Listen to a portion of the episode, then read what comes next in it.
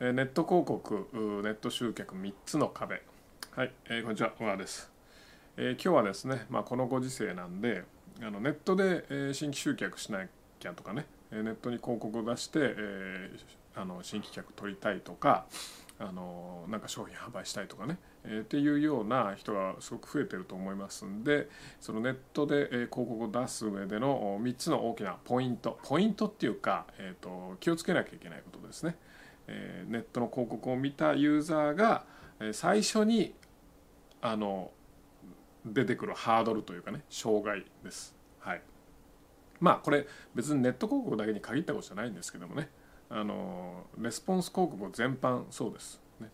あのレスポンス広告っていうのはあの反応を取る広告ですからまあネットで出してる広告でほぼ全部レスポンス広告なのでネットでイメージ広告を出してるっていうのはあんまり考えられないのであの、まあ、全般的に言えることですネット広告全般に言えることです。はい、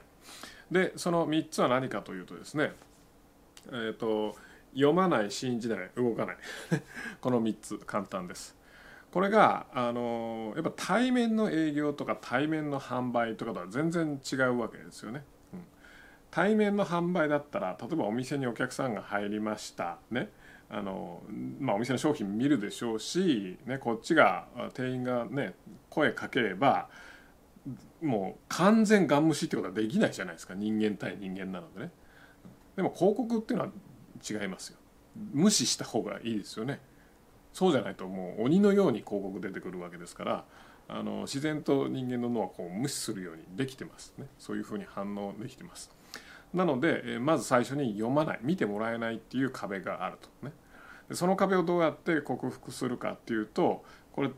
何回か前に話したと思うんですけどもあのなんだっけなこう100年前のね、え世界で初めてのプロのセールスライターのね人の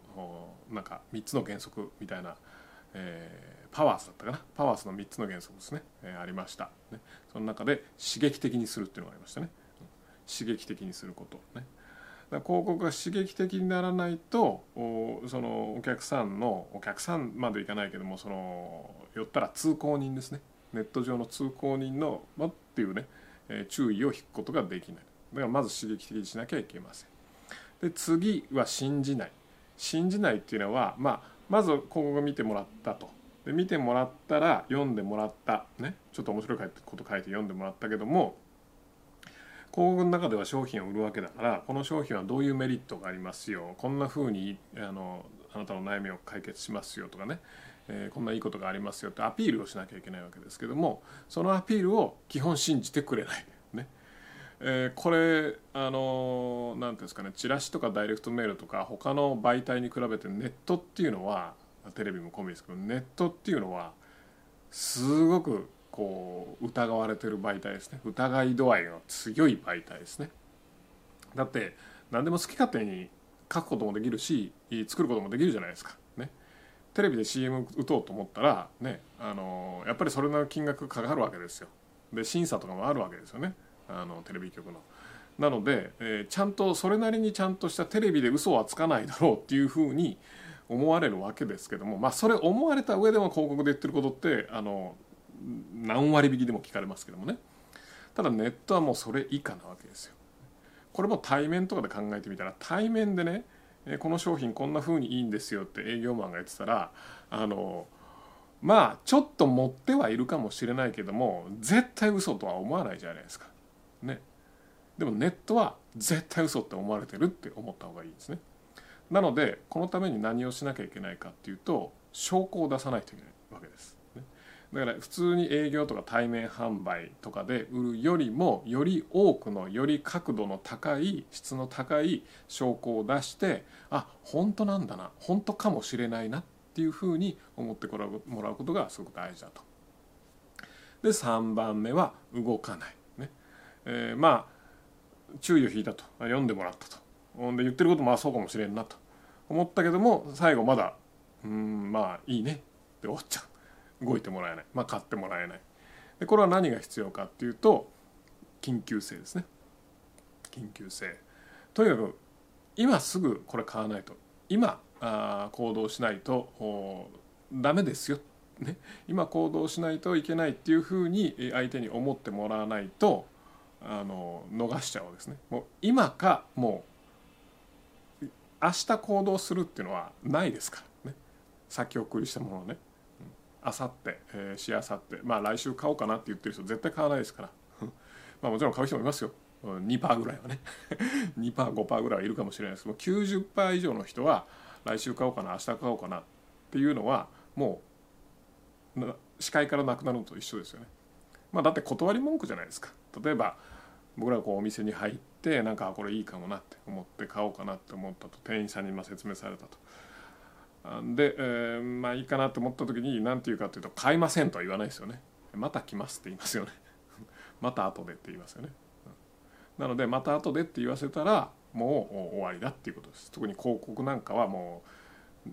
ネット広告なんか年がら年中ありとあらゆるものがもう疲れるこっちの目が疲れるほど出てくるわけですから。その一瞬でせっかく掴んだこのこっちのこっち見てくれた注意を逃したらもう違うとこ行っちゃいますよね。なので、えー、緊急性を作って今行動しなかったらもうないよっていうようなぐらいの緊急性を持って相手を行動相手に行動してもらうということですね。この3つ、えー、読まない信じない動かない、ね、これがあネットで広告する上でのまあネットだけじゃないんですけどもネットはより強く考えた方がいいというねこの3つの壁ということでした。なので、えー、この3つの壁をねどうやって克服するかっていうのを考えていただいて、えー、バシバシネットで集客してもらってこの何ですか来たるべく不景気ね、えー、コロナのまあコロナの状況あれもあるけどもね消費税の問題とかの方がもっと大きいような気がするんですけどもねそれを乗り越えていければなと思います。はいそれではまあそれではって言ったんだけど。これ YouTube ってこれ毎日あれですよね。こうなんていうのかな。まあここから先もう切ってくださいね。つまんない話しかしないんで。なんだろう。あのコンテンツしか話さないじゃないですか YouTube って。ね。だからこれ見てる方疲れねえのかなと 思うんだよね。やっぱある程度こうなんなんでしょうね、えー、くだらない雑談とかあった方が楽なんじゃないかなと思いつつまあね YouTube っていうのは検索してくるから検索してくるユーザーっていうのはねあのそんなあのふわふわした話なんか聞きたくないでしょうしね、うん、特にこの YouTube、ね、このビデオあの、えー、皆さんがもう何回もねあのうちのビデオを見てもらってたりとか商品買ってもらってる既存客の皆様であればねあの、まあ、そんな話もいいかもしれないけども新規客の「お前誰やねん」ってね いうふうにこう思ってみ見てる方とかだったらねあの黙れとしか思わないでしょうけどこれなんとかなんねえのかなとかね思う今日この頃です。うん。YouTube でね新規客と既存客分けれたらいいんだけどねまあオーガニックの配信だから分けれないからしゃあないですよね。アドで出すんだったらね広告で出すんだったら分けれますけども。なんとかなんねえかなってね。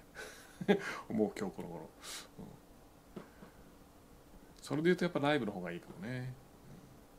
最近僕もねやっぱねこう平日とかはあのまあ仕事モードじゃないですか。仕事モードだからちゃんと情報の凝縮された、まあ、ポッドキャスト聞いたりこの YouTube でもそのね、えー、まあくだらない YouTube あんま見ないですよね。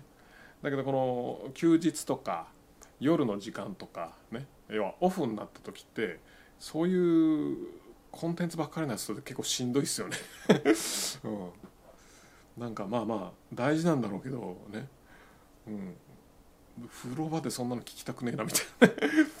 とか、うん、思う今日この頃ですね。なのでまあ皆さんもねこうキュッキュッキュッとこうなんていうかな根詰めてばっかりいると疲れちゃいますので、えー、時には緩ませていったらいいんじゃないかなと思って2回目のではまた。